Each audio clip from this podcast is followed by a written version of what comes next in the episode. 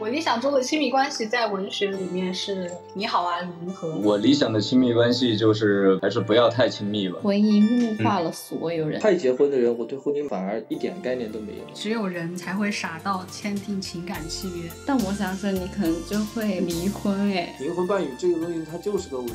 就是抽象的人和具体的人，你都不爱。对。欢迎来到川陀酒馆，我是经常坠入爱河的 Joanne。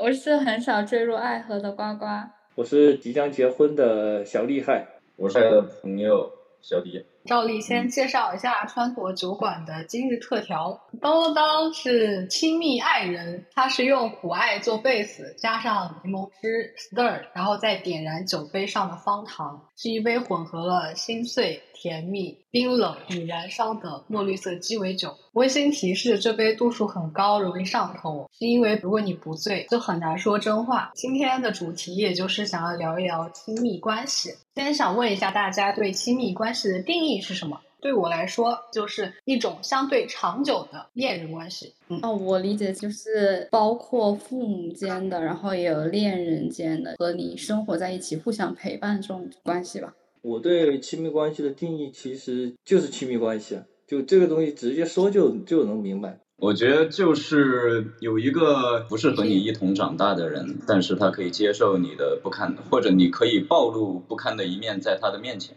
第二个问题啊，什么影响了你对亲密关系的这个看法？就是我觉得我的原生家庭、感情经历和我喜欢的一些文艺作品，都对我有着一些潜移默化的影响吧。比如在我的眼里，我觉得我父母的婚姻是糟糕的，我外公外婆的婚姻是隐忍的，我的感情经历是稀碎的、伤减的，我喜欢的文艺电影是冲破世俗道德约束的，而且好像就是那些经典的。爱情的故事都是有情人终不成眷属毕美学反而给我留下了一些很深的印象，比如小时候看的《泰坦尼克号》《廊桥遗梦》《魂断蓝桥》，而《足与战》《西蒙巴黎》《法外之徒》这些又加深了我对开放关系的想象和对亲密关系边界的试探吧。然后这些影响的结果就是，我并没有形成一套能够维系良性亲密关系的经验，我有的只是一些来自现实的悲观的结论和由一些浪漫化和戏剧性构成的对亲密关系的。抽象的希冀，他们支离破碎又自相矛盾，充斥在我和我亲密关系相处的伴侣之间。这可能给我造成的影响，会让我总想把一些感情弄得很糟糕。这一点上，我觉得小厉害可能和你很不一样。其实我个人对人的信任度一直都是比较高的，这个和原生家庭的话影响确实挺大的。父母现在感情还挺好的，虽然双方互相吐牢骚之类的也很多，这种东西都很正常。但是我能感觉到他们双方都是都是爱着对方的，哦，我可以说爱，而且很多时候都会为对方着想。所以我个人对于婚姻的话，我可能没那么恐惧，因为我觉得我父母这样生活还蛮好的。原生家庭的话，我爷爷奶奶的关系是非常疏离的。从我出生以后到他们去世，他们都是不说话的。然后我的父母就是很普通的夫妻的这种相处的模式吧。但是我自己是从小到大。的感受是我并不想成为一个妻子或者母亲，因为我觉得我自己妈妈在家庭里面承担了比较辛苦的一个角色吧，所以我自己觉得我是不想在亲密关系中承担这样的角色的。然后我自己的感情经历就是，我不知道它有没有影响我对亲密关系的看法，但我能够感受到我在感情经历中，我会觉得我有越来越。不信任另一方的这种趋势吧。就我刚刚看啊，听的观众可能看不到啊。现在小厉害他的背景里边有一行字，叫“往后余生陪你到老”。这还有求婚的布置，对，看到了。你看。正好相同的位置，我这里也有两个字叫拼搏。我觉得这个很巧，但是可能就是这样。其实我小时候家庭条件其实就是挺糟糕的了。我从小十二岁之前，我都是爷爷奶奶带大的。父母后来选择分开，也大概有一点贫贱夫妻百事哀的那种味道。他们分开之后，倒是各自就重新组织家庭之后，我总感觉可能他们的那种重组更像是一种利益上的结合。和捆绑，或者说高情商一点是相互扶持。所以这个话题之所以我以前觉得很沉重，或者我依然觉得很沉重啊，是因为我觉得婚姻这个东西可能更多的是你需要去经营、拼搏。你需要去像一份事业一样去找到合适自己的，并且就像找合伙人一样的那种感觉啊！但这份努力和拼搏，我觉得可能在我的年纪，可能更适合用在其他的事情上面。所以这样两相权衡的话，可能导致了我现在这样一个状态。我感觉就是还是自己的成长经历和 家庭关系，就是影响的更深一点，对吧？当然。呃，下一个问题就是。你理想中的亲密关系是什么样子的？我理想中的亲密关系在文学里面是你好啊，银河；在哲学里面是萨特和波伏娃。在电影里是足以战，在纪录片里是火山之恋，在影视剧里是去他妈的世界和我爱上的人是奇葩。但是我发现，就是理想和现实它是有差距的。当我回头凝视我自己人生的时候，我就发现了很多端倪。比如我在初中、高中、大学的各个时期都反复爱上不同的男老师，就是我寄希望于 讲台上散发着艺术光辉的。成年的男性长辈，但是结果得到的就是一些不伦不类的感情，而且又想妄想冲破一些道德的桎梏，就是最后才明白，这样无论如何都没有办法建立起一段健康的关系。因为我从一开始想追逐的就不是一个纯粹的爱，而是试探禁忌的情感，衣冠楚楚的背面，洛勒克特拉情节和那些看上去是错误的事情。所以我理想中的亲密关系是一种舒适的、健康的，两个人找到了彼此的，但我现实中需要的却是一。些很抓马的，我也不知道我就是为什么会造成一个这样的局面。我理想的亲密关系其实就是像朋友一样相处。我有很长一段时间都希望，呃，亲密关系的开始是首先我们是朋友，然后我们再进入到一段亲密关系中。我从很早之前看了《时空恋女人》这部电影，然后我就非常希望我以后的亲密关系是这样，因为我觉得他的男主和父亲的关系，以及和女主的关系，还有男主和他。妹妹的关系，我觉得这些都是我觉得非常理想的亲密关系，就是永远永远的都站在你的这一边，就是不管你做什么样的决定，都是会永远的支持你。然后我有一对很喜欢的 UP 主，就是阿米和 AS，我觉得他们两个是我现实生活中期待的亲密关系。亲密关系，说实话，就我觉得现在基本上还算理想吧，我就把现状作为理想来面对吧。我觉得目前来说，我的亲密关系还是不错的。你可以描述一下你现在的状况。这描怎么描述呢？这又不想开车。那我总结一下，就是三点。我刚刚听下来，第一个是经济方面共同努力，第二个是生活方面互相理解，第三个是性生活和谐，对吧？这这样，对对对，可以。你总结的很非常到位。嗯，那小迪呢？我理想的亲密关系就是还是不要太亲密吧，就是人与人之间还是有点边界感比较好啊。一是不要两个人一块儿生活啊，然后更多的是一些有所交流的东西吧。比如说两个人可能可以打电话聊个两三个小时，但是可能聊的东西都是比较形而上的东西，而不是说哎我今天一天没吃饭了，然后这边回个六六六六，就这种鸡毛蒜皮的东西，我觉得没有必要跟人分享，因为他们本身。在我的生活中占的比例就很小，这个跟我个人的性格有关了。我觉得你是不是就是不适合亲密关系？我听下来好像就是这样，就是你们不要住在一起，然后又聊一些形而上的东西，听上去就好像是我在跟 Chat GPT 说话一样。就是那个电影《赫尔》，它里边描述的那个状态，我觉得很好啊。哦，对对对，这个就是你理想的亲密关系。就我初中时候第一次看见他，我就我就喜欢他，然后喜欢到现在。当然，我看的爱情片也很少。那你仍然渴望亲密关系吗？或者是说，你对亲密关系有信心吗？我先说我的，虽然我很悲观，但我仍然渴望想要爱，很多很多爱，花前月下的爱，辗转反侧的爱，青春无悔的爱。异国他乡的爱，空空荡荡的爱，嗡嗡作响的爱，亡命天涯的爱，衣冠楚楚的爱，梦醒时分的爱，波涛晚霞的爱，歇斯底里的爱，千疮百孔的爱，并不纯粹的爱，浪漫残酷的爱，宇宙生长的爱，偏离正轨的爱，不惜一切代价的爱，有今生没来世的爱，混乱中建立秩序的爱，再看一眼就会错的爱，永远无法为理想与现实浇灭的爱，随时可以转身就走的爱，脏兮兮的爱，湿漉漉的爱和真心的爱。我觉得恋人他就像是我的一个乌托邦，巴别塔第七艺术。但是我对亲密关系，或者说我对自己是没有信心的。呃，我其实和你是有一点相反的，我不是很渴望亲密关系，我觉得我不太喜欢那种很强烈的爱，就是我不希望他把太多的感情投注在我的身上，我会觉得很沉重。我自己是对亲密关系很回避的，建立一段亲密关系对于我来说是一个很恐惧的事情，因为我对于我来说其实是一种负担。就是抽象的人和具体的人你都不爱。对。比较起来，我可能更爱抽象的人。小小厉害，你呢？啊、啊，你肯定是渴望的，你这已经其实已经拥有了真心话呢，其实嗯君子游戏，大不了剪掉嘛，是吧？嗯不是是真也没有，就但是有的话我会好好珍惜，但是如果说没有的话，我觉得我其实过得也还可以，就是一些生活油盐酱醋茶的事情，在一个人去满足的时候真的很容易。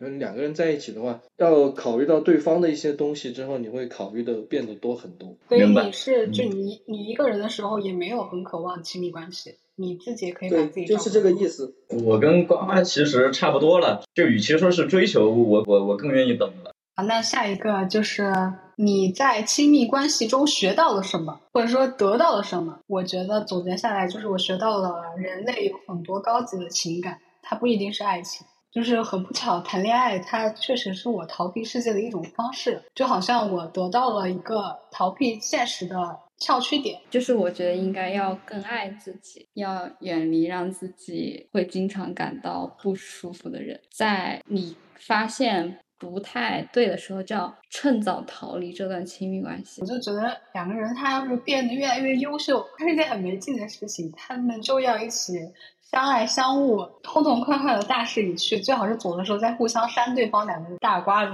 因为因为我觉得你很期待的关系也是那种很浓烈的，对。但是我比较希望能够保持一个比较平淡的状态。就是虽然坠入爱河，但是要理智的。对，这就是我们土象星座。我感觉我学到的就是人其实是很难改变的。我不指望亲密关系中的两个人能互相为彼此做出改变，这样既不公平，然后也不现实。啊、这正好就是我们的下一个问题，就是随着嗯时间的增长，你在感情里面有什么变化？我觉得像刚才小迪说的，两个人在一块儿，但是他又不要做出任何改变，我觉得也有可能不太现实，多少还是会有一些改变吧。然后我感觉我在感情里面的一些变化，我觉得我的感情经历就像是一部祛魅史，就是对什么文艺男祛魅，对体育生祛魅，去搞电影的祛魅，对老师祛魅，对 rapper 祛魅，对画画的祛魅，对他们所有才华和社会成就祛魅，就这可能是一个很大的变化吧。以前这些可能会作为一个他们的光环或者什么，但现在不会。就是你说的这些祛魅啊，这些改变，都不是因为你爱他而做出的改变，是因为你不爱他了而做出的改变。啊，我觉得是相处过才感觉到嗯他并不如想象中的期待，所以才有祛魅的这个过程嘞。嗯对你还是要相处了、爱过了才嗯祛魅。嗯，呃，老实说，我自己感觉我在亲密关系中没有什么变化，我就是很短暂的投入到亲密关系中，然后又很快的就走出来了。你也挺幸运的，我觉得，因为我感觉我学到有些东西都也不是什么好东西，也没学到什么对我人生很有帮助、很正向的东西。我感觉在亲密关系里面，不要觉得你能，包括你们女生很多都会想要变他什么，但其实他是什么样就是什么样，他不会变太多。他自己他改变的话，其实是从我觉得应该是自己从内向外的那种改变。那可能就是一个变化吧。刚开始恋爱的时候，可能会想要他更符合跟我相处的模式啊，或者怎么样，想改变对方。嗯，经历过几段恋爱之后，就不会这样了，因为我不想做出任何改变。嗯，对，我不想做成一个双标的人，就是在我不想改变我自己情况下，我也不想改变对方。而且我觉得对我来说，比起改变一个人，更好的方法是换人。就是我为什么要把一个苹果培育成一颗梨呢？我直接去买那个梨不就可以了吗？人都是有掌控欲的，嗯，就是我感觉控制欲强的人，他就是体现的方方面面，除了对感情控制，他对工作，他对他的人生都需要一定的掌掌控度。然后在感情里面，他也要沿用这一套，但这个男的女的都有。对对对，嗯这个是嗯不光是呃，就就着这个来啊，我觉得我以前就是一个掌控欲还比较强的人，就不管是自己在做的工作也好，还是对自己的人生也好，我很讨厌失控的一个状态。但是这个可能在亲密关系中，因为这就不是你一个人的事情了，你一个人你爱怎么掌控怎么掌控。下一个就是嗯让大家回忆一下，在亲密关系中、感情生活中最美好、糟糕或者是遗憾的瞬间，如果有的话啊，先说我觉得美好的有很多，但是不能播。一段感情里面，它固然是有美好的部分，但是我明白不是那些美好的部分让我们分开的。然后嗯糟糕的也有很多，而且美好的和伤害它是不能够互相抵消的，这个就是我痛苦的根源。不是那些糟糕的部分让我没有办法释怀，是我想到那些美好的东西会让我隐隐有点难过。然后遗憾的话，就用书面一点的语言，就是那些夏夜跌跌撞撞，你说一起走吧，我没有错过什么，就没有遗憾。嗯，就是比如说我又想起了某个人，就有人问我说，这是不是代表你没有放下他？那我的回答就是，你怎么放下一个你并没有握在手里的东西？嗯，刚刚真的在努力回忆啊，这个美好的瞬间是有的，但是我又觉得它有被糟糕的瞬间，让我觉得这种美好的瞬间是不是真实的？糟糕的瞬间就是当我信任对方的时候，但实际他在做一些伤害我，并且他知道怎样对于我的伤害是真的会刺痛我的，我觉得这个是我觉得很糟糕的瞬间。这个东西，我到过了反而都没那么在乎了，开心、难过那都是当时的，就反而遗憾反而就是会记得深一点。就有时候会想，当时如果不那样做的话，是不是结果会好一点？会不会呃情况不一样？我觉得美好糟糕的其实是同一个瞬间了。所以我就是有一个问题，到底有什么事情你必须要谈恋爱才能做的？或者说，到底有什么事情是必须要结婚了才能做的？我暂时没有答案。为什么我觉得人类可以不需要亲密关系？有一句话是：问题不在于我现在单身，并很可能一直单身下去，而是我很孤独，并可能一直孤独下去。我觉得亲密关系它不会消解我的孤独。首先，我有一个问题，就是我可以代表人类吗？我是这也是我刚刚在想。我是不一定需要亲密关系的，但我不知道人类是不是一定需要亲密关系，因为我觉得有的人需要，有的人不需要吧。非常客观，我觉得。别的人是需要的，因为我我开始给的亲密关系定义就相对来说宽泛一点，因为没有人可以脱离他人而存在，包括你生活，包括你生存。对，我觉嗯得这个社会还是这样建构的，就是他恋人、家庭这样的社会结构。我刚刚在想啊，就像那个乡村教师里面一样，一个外星文明想要调查人类是什么样子的，把我们四个抓过去，他得到的结论一定会跟真实的人类大相径庭，或者说他随便抓四个人，这个人类到底需要吗？我我很难作答，因为你找不到一个例子来证明他不需要。我说就从你的心里的想法来答就行了，就不要嗯，那我觉得是需要的。下一个问题是，大家对婚姻的态度是什么样的？我对婚姻的态度就一句话：只有人才会傻到签订情感契约。嗯，所以我觉得，就是结婚它不是目的，应该是游戏人生，顺便收获真的爱情。而且爱情它本来就是一个瞬息万变的事情。波伏娃他说，婚姻是承诺，而人是属于不断变化的。让今天的自己为明天的自己做决定和负责任，本身就是一个不理智的行为。我想到婚姻的时候，我很庆幸在这些我可能会陷入婚姻的时刻，并没有陷入婚姻，因为一旦我结婚了，我现在不可能在这里，我不可能在法国读书，我的人生很有可能走上了另外一条道路，所以我其实是很庆幸没有过那那样的一种 人生的，不会说很庆幸没有成为一个妻子吧。但我想说，你可能就会离婚诶，就是你说可能不。我对婚姻的看法就是，我不是很乐观，因为我觉得现存的人类的婚姻制度是一种对女性的剥削，所以我是应该不太会走进婚姻的。你问我什么态度，我现在也说不好。说实话，太结婚的人，我对婚姻反而一点概念都没有了，你是刻意的现在就让自己已经不去想了吗？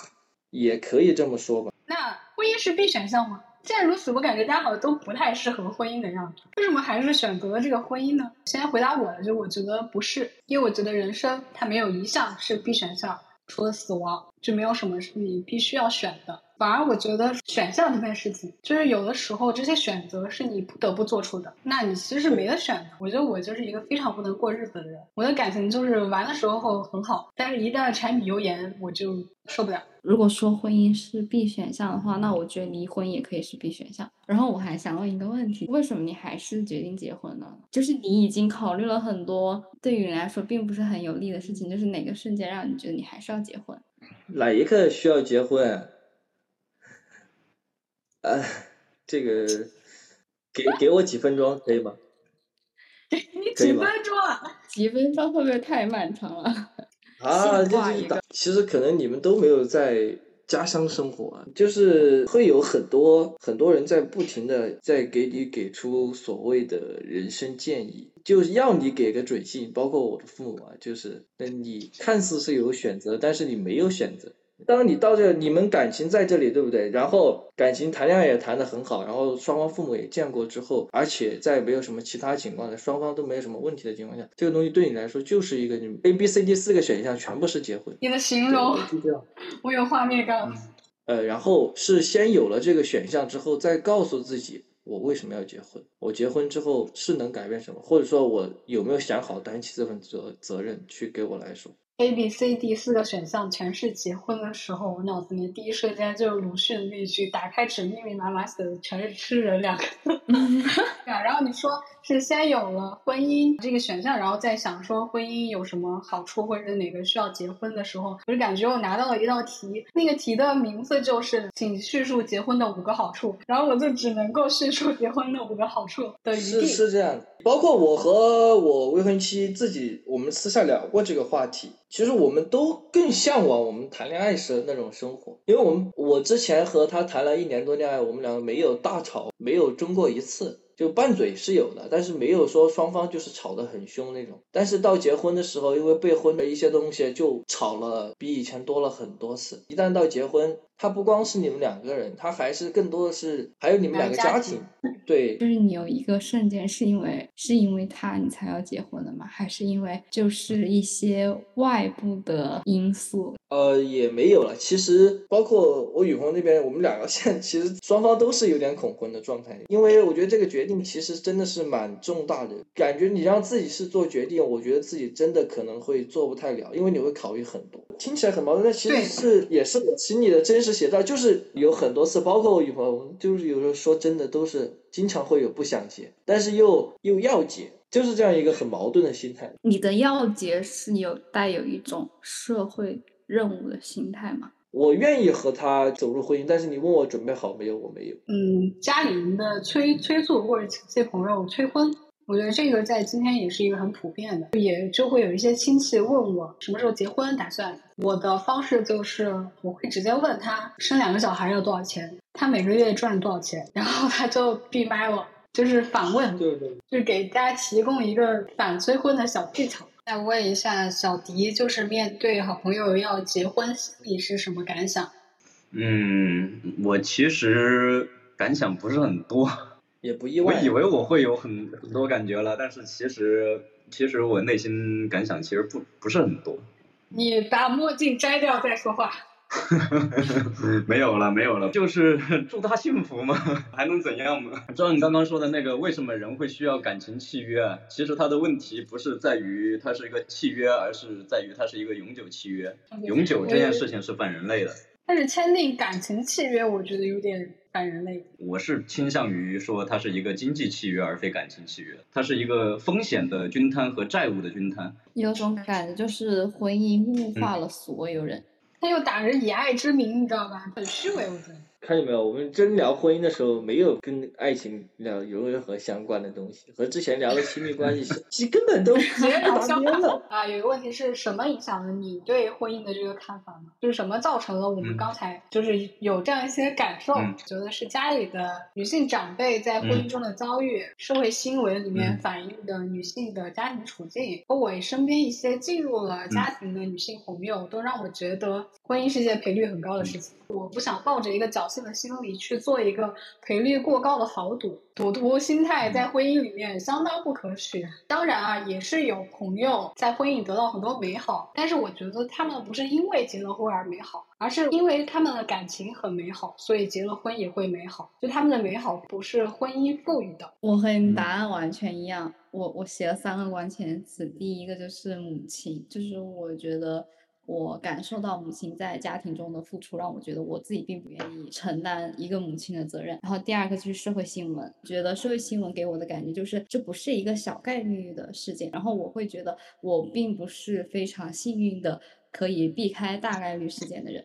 然后第三个就是身边的朋友吧，因为我觉得身边的朋友，虽然我结婚的朋友不是很多，然后我看到他们走入婚姻之后的变化，让我觉得。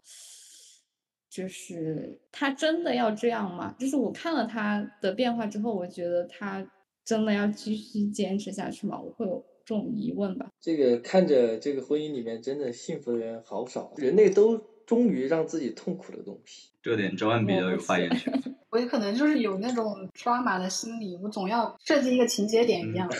那我们不如结一次婚试试？我觉得你能从中获得大量的痛苦和抓马的。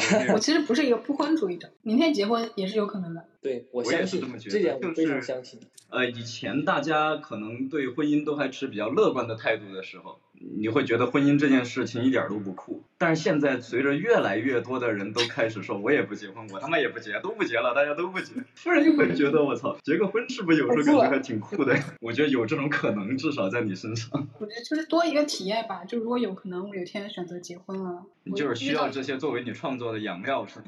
就是如果作为一个创作者的话，你的生活确实是你的养料吧。而且我有时候遇到一些人的时候，我真的会觉得说，那我们的故事是不是可以由我来写的？就是我们分开了的时候，我就会在，我在我的故事里给我们写个好结局。我昨天去探望了刚生完孩子的一个朋友，我就感受他的崩溃。他给我发的那些文字上面说他。就是崩溃到在产房、在医院唱“世上只有妈妈好”，就是一个中国女人在法国的医院，就是她非常的怀念她的母亲，在她成为母亲的那一刻。然后她就是说，她说一直觉得生了就好了，但是没有人跟她说生完孩子她要承担这么多，尤其是哺育、母乳喂养这件事情。呃，这个女生在这个生生育这方面是真的会敏感的。如果本身比较敏感的人，他会包括不敏感的人，他会变得敏感；敏感的人会变得异常敏感，他的情绪会在他哺育的时候会被放大无数倍。她老公是一个法国人，已经一个相当有责任感的男人了，非常的认真工作，非常的顾家。他还是无可避免，他要自己承受这些东西，而且还真实的就是承受了很多身体上的痛苦，然后他精神上有很大的痛苦。会很痛苦，你肉体痛苦就会带来精神的痛苦啊。所所以，我还没有。没有想过备孕的事情。其实你想过了，你想过了之后，结论就是现在先不想。啊，对。但是我觉得我们妈妈那边好像又看得特别轻松，我也不知道为什么。七零后是英雄的一辈，就是他们的意志力啊、责任心的各方面啊，包括对于苦难的态度啊，跟我们这一辈人是完全不一样的。所以他们有时候会淡化苦难。但是苦难就是苦难，它就是真实存在。而且我觉得他们缺少讲述苦难的渠道，他们把这些苦难合理化了，尤其是那些七零后的女性，大多数可以被称为看不见的女性。啊，对，是真的。身为九零后，身为在他们的福泽下长大的一代，我觉得我们对他用“英雄一代”这个名称，我觉得是一种是一种情感上面的一种慰藉吧。嗯，我不赞成，我不想要造神。就像我昨天去看我那个朋友在那个明信片里面写，我说作为朋友，我没有办法跟你说为母则刚。因为我觉得你本就勇敢，而且依然拥有脆弱的权利。因为每个母亲也应该先把自己作为世界的中心。因为她虽然具有了一个新的社会身份，但是她在我心里永远是一个善良可爱的小女孩。嗯，所以我不想说我妈妈或者是我外婆那代还是英雄的一代，就是不想为他们的苦难加冕的这个意思。好好好，我反而觉得每一代都有自己的苦难，因为时代不一样吧。我觉得难道我们这一代人就没有自己的苦难？买不起房，压力更大，然后失业。我是觉得时代不一样，那最苦难的时代就是在战争中的人，就是现在在战争中很苦难的人。那其余的人，我觉得就是都是顺着时代在生活的人吧。那时代在变了，就每代人的情况不一样。有几个灵魂拷问，第一个是你还相信爱情吗？我是相信爱情的，但是我不相信爱人。我跟呱呱差不多，就我觉得我只爱抽象的人，我无法爱具象的人。我是相信爱情的，但我觉得爱情是瞬间的，是我不相信久远的爱情。嗯我相信啊，非常相信。哦，我了，我相信没有但是。哎呀，你好帅啊！我相信没有但是。被装下一个问题是 被装到了。下一个是，嗯、你仍然觉得自己有爱人的能力吗？我的回答是，我觉得我好像不太有爱人的能力了，爱了太多的人，就是我感觉我已经疲惫了，甚至有点失望了，甚至刷新了我对爱情的理解。我就觉得我已经很是一个很没有底线的人了，结果发现就是哦，原来你也是啊，就是呃，我保持怀疑的态度吧，我不知道，因为我都在怀疑我到底有没有真正很投入的去爱对方。对我，我我有没有真正的爱过，我也持怀疑态度。我觉得有的，过了。就我在想有没有什么话能比上一句更帅一些，结果发现没有。不 要真诚真心。真诚来说，可能就这是一项能力，是我需要去学学习的地方。然后，如果可以重新开始，会想要修正、改写，或者是错过某段感情经历吗？如我的话，我觉得我在一段感情的关系里面，作为当事人，我一周目就是我已经尽我所能打出这个结局了。就如果我想要真的想要改变的话，那它势必就已经对我的人生造成了一些影响。就是如果那个感情对我不痛不痒的话，我是不会想要改变的。如果它对我已经造成了这么深的影响，那我如果改变它，就可能会带来蝴蝶效应。所以我的结论就是，我肯定是不能改变。我应该不会修正和改写，因为我觉得人是不可改变的，就是我觉得我自己和对方都是不可改变的，就是我觉得应该是没办法改变结局的，最终的结局是不会改变的。然后我觉得我应该会错过吧，我比较想直接错过，就是不要开始。我是觉得，如果有这个机会的话，我用在别处好不好啊？当 就如果有这个机会，它应用实在是太广泛了，情感或者说亲密关系这东西排不上号。想落在一个很浪漫化的点，就是今生挚爱，就像《阿飞正传》里面一样，就是你会追求今生挚爱吗？如果你会的话，那你如何确定对方就是你的今生挚爱呢？我是会追求的，我就是想要知道我今生挚爱是谁，所以我会在离开一个人的时候，我就离开他了，我不会为某个人要停留了。但这个悖论就是，你必须到你生命的最后一刻才能够选出一个，就是不到最后怎么判断呢？就像我们都听过捡了芝麻丢了西瓜，但是如果你不捡到芝麻，以严谨的角度来看，就无法比较了，就没有参照物了。只抱着西瓜和只抱着芝麻的人没有任何的区别。嗯，我也会追求的，但我不能确定今生挚爱。但我又觉得，如果当下都不能确定的话，之后还能再确定吗？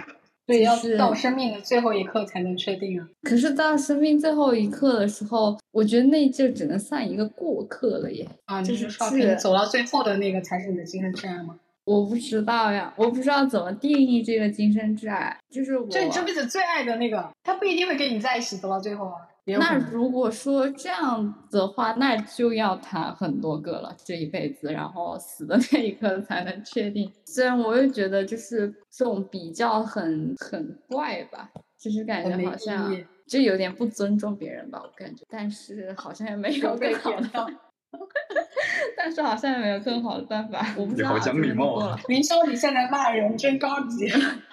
反正这种感觉吧，我我不知道怎么回答，目目前还没有今生挚爱哈。他是意思是在我有伴侣的时候吗？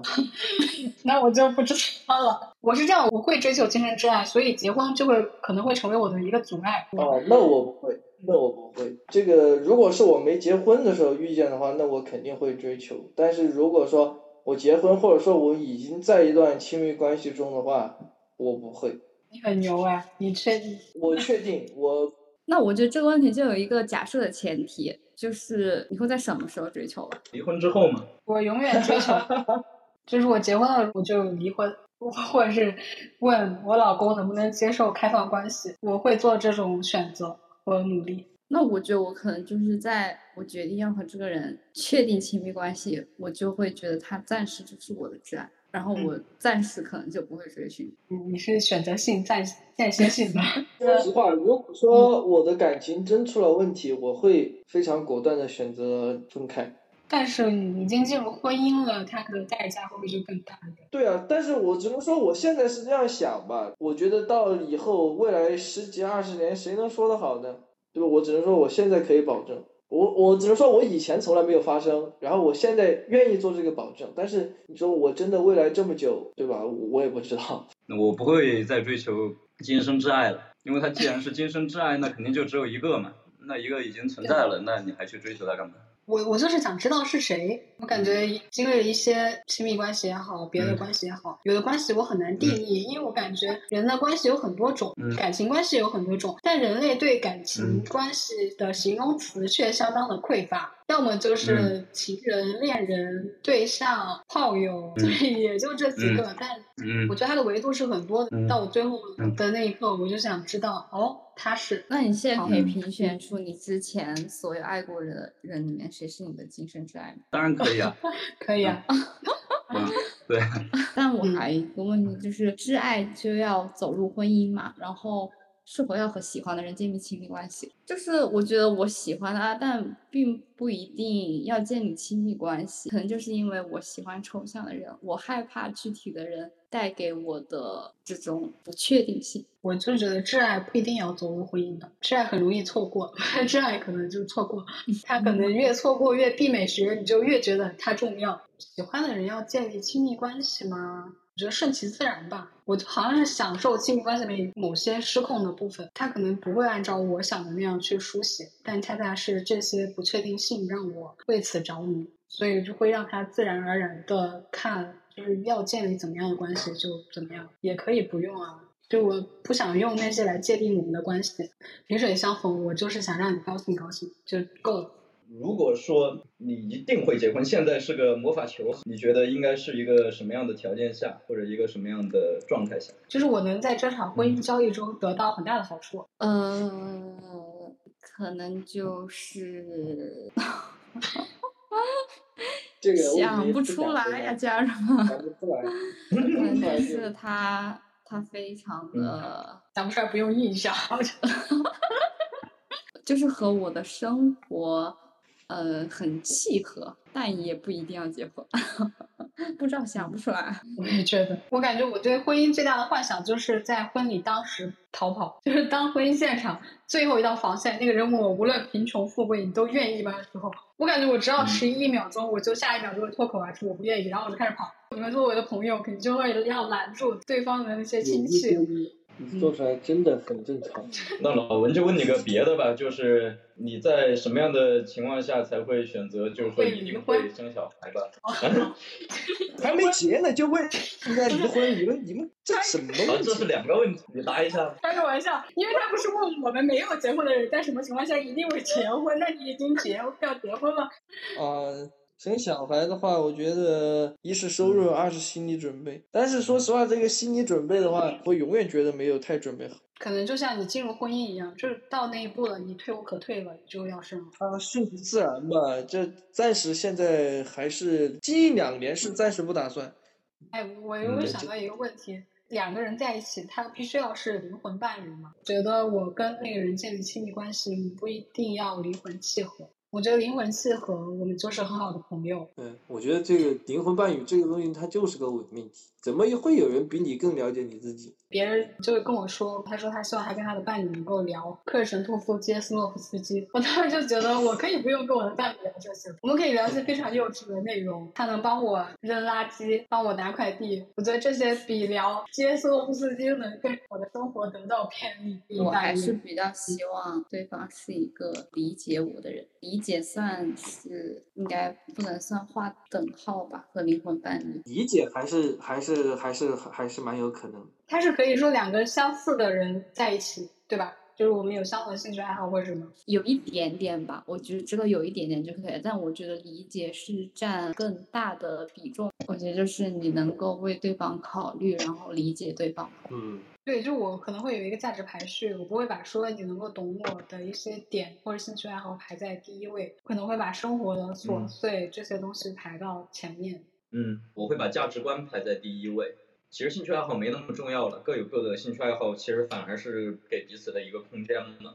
至少不要是说两个人时差都不一样，或者说两个人完全吃不到一块儿去，这样也会产生很多乱七八糟的事儿。但是我不是很喜欢阿米和 S 嘛？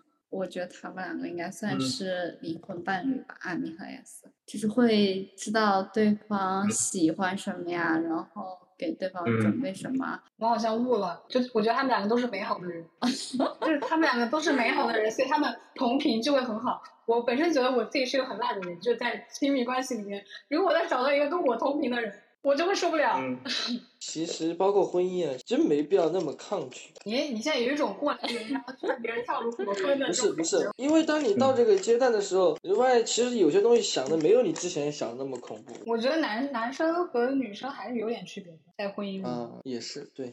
嗯比如说你的钱什么的，也是你父母提供给你的。其实除了一个心理压力更大一点，其他的现实层面你也没有什么太大的改变吧。也可能是你还没有真正的进入到这个婚姻。对，对我说不过女女生确实一结婚，其实真的面临的东西是比男生要多的。最恐怖的就是那个生小孩那个，这怕是真的还蛮。生孩子明明是我的一个技能，我可以选择使用，也可以选择不使用。我因为如果我是一个游戏角色，我比另外的一个类型的角色多了一个生孩子的技能呀，能更更像一个支线任务吧。这么有用的一个技能。你跟我说把大招用在支线任务，我是不接受的。生个小孩现在就是对年轻人来说就是压力很大。说女方还得为了家庭牺牲工作的话，那现在很多人不生小孩，算是一种对社会的反抗。啊对，生孩是子也是去给别人打工，九九六，还是为资本家服务。气氛突然共产起来。因为我现在天天刷探探，但是我也没没有说发展出一个关系来，我就觉得很麻烦。dating 软件上，就是你二三二十岁这个阶段可能还可以，嗯，越接近三十左右，我觉得可能就不行了。不应该刷探，应该刷语音，刷这些东西。探探这些可能更适合低龄一点的、年轻一点的社群了。你已经长大了，你需要用这些社会的身份、这些经历来 match 别人了，而不是在探探上看对方的星座啊什么的这些东西来匹配人了。我的用户体验下来是这样的。主要是我并不期待我能够在这上面找到一个什么，然后发现当你没有这个期待的时候，你就跟谁都聊不下去。但是我觉得你刷探探说没有一点期望，那可能我不相信。嗯，对啊，那肯定肯定你是抱着一定的期待的。就是像我这种已婚男人一样，就没有兴趣去搞。不管是已婚的还是没婚的，我就觉得我们人生还很长，好吧，还会还很长呢。嗯，那倒也是。感谢大家听到这里，谢谢你们陪我们孤独，银河在上，我们下次川佛酒馆再见，拜拜，拜拜。拜拜。拜拜。